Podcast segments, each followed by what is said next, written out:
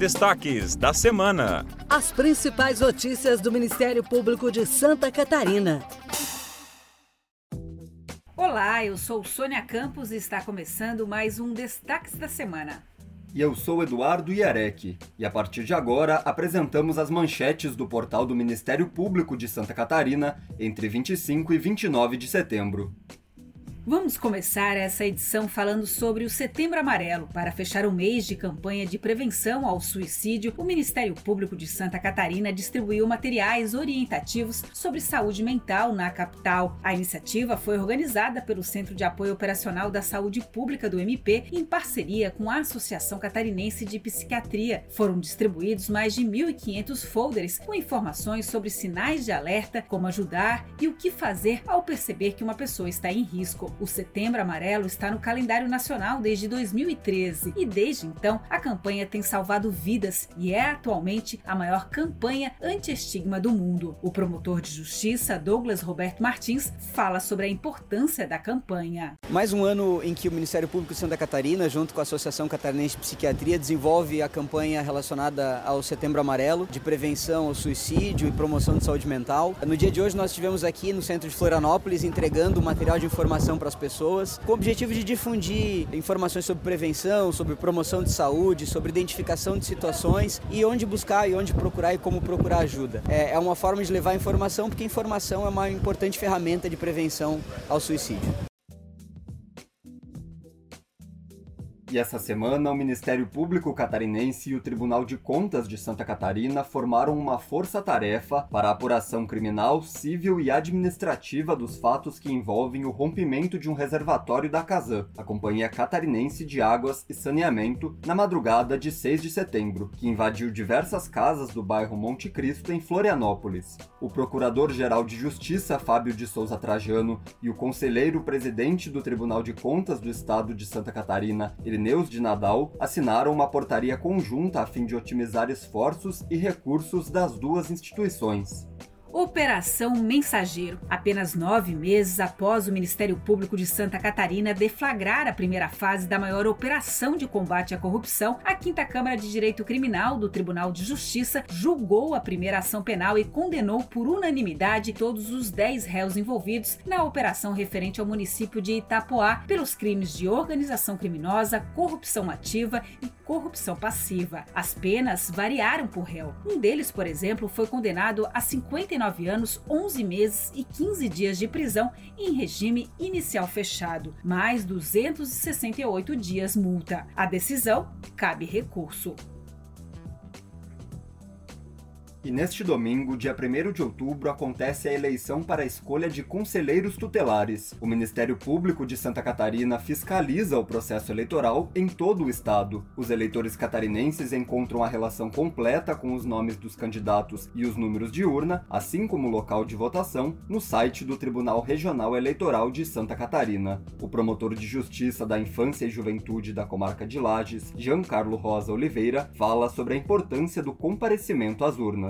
No próximo domingo, dia 1 de outubro, ocorrerão os processos de escolha para a composição do Conselho Tutelar. Nesse dia, a população vai às urnas para escolher pelo menos cinco representantes locais para a composição desse Conselho. O Conselho é um órgão estratégico do sistema de garantias de direitos da criança e do adolescente no município, incumbido pela defesa da criança e do adolescente em situações de risco e vulnerabilidade, bem como em articular junto ao poder público por políticas públicas e pelo fomento delas. Você que é eleitor, possui o título, está em dia com a Justiça Eleitoral, pode ir às urnas nessa eleição facultativa para escolher a composição dos membros do Conselho Tutelar do município. Lembre-se que assim você estará fomentando, protegendo e promovendo os direitos da criança e do adolescente. Os locais de votação é, são diferentes dos locais naturalmente nas eleições gerais, mas alerta-se: todos aqueles que estão em dia com a Justiça Eleitoral estão aptos a votar.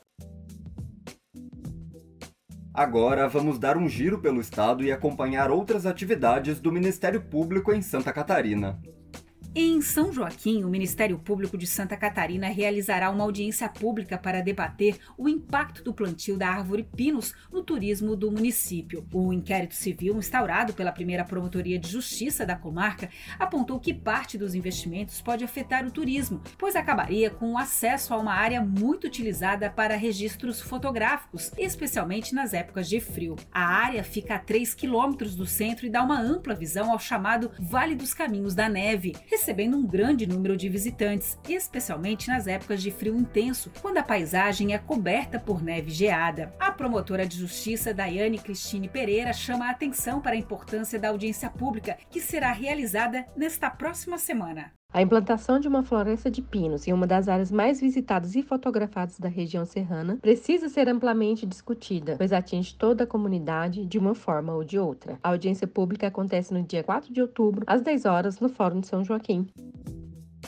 Já em Florianópolis, o MP recomenda a interdição total do complexo do antigo terminal rodoviário após identificação de irregularidades. A investigação, realizada por meio de inquérito civil, apontou danos estruturais e de segurança no edifício que causam risco à população. O documento ainda propõe a avaliação da possibilidade de demolição do imóvel. Os resultados da vistoria mostraram a existência de rachaduras na concretagem do prédio, com pontos de infiltração e deslocamento do revestimento de reboco e de pintura, o que causa sérios riscos à integridade da construção. Além disso, foram identificados problemas na manutenção preventiva e corretiva das instalações elétricas. O edifício também não conta com sistemas de emergência e de prevenção contra incêndios, além de não ter equipamentos de acessibilidade.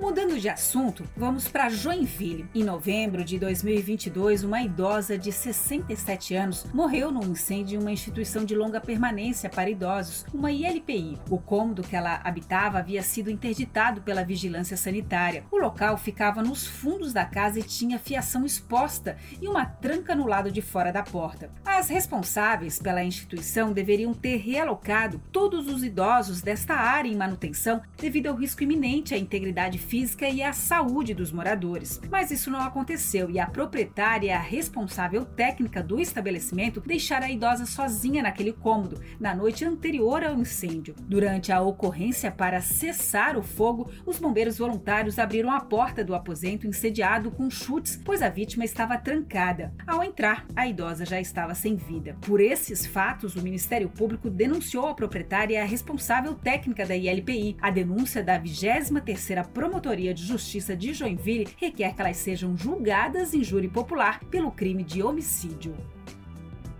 Em Blumenau, uma ação civil requer a suspensão de processo seletivo para vagas na área da saúde. Há um concurso público vigente para os cargos de enfermeiro, técnico em enfermagem e auxiliar de laboratório bucal, feito em 2021. No entanto, o município está com um processo seletivo simplificado aberto para essas mesmas funções, o que foge à legislação. Por isso, o MP requer a nomeação dos aprovados e a suspensão dos procedimentos para o seletivo simplificado. O artigo 37 da Constituição Federal estabelece que a administração pública direta e indireta de qualquer um dos poderes da União, dos estados, do Distrito Federal e dos municípios deve obedecer às regras de contratação para os cargos, empregos e funções públicas que preencham os requisitos estabelecidos em lei.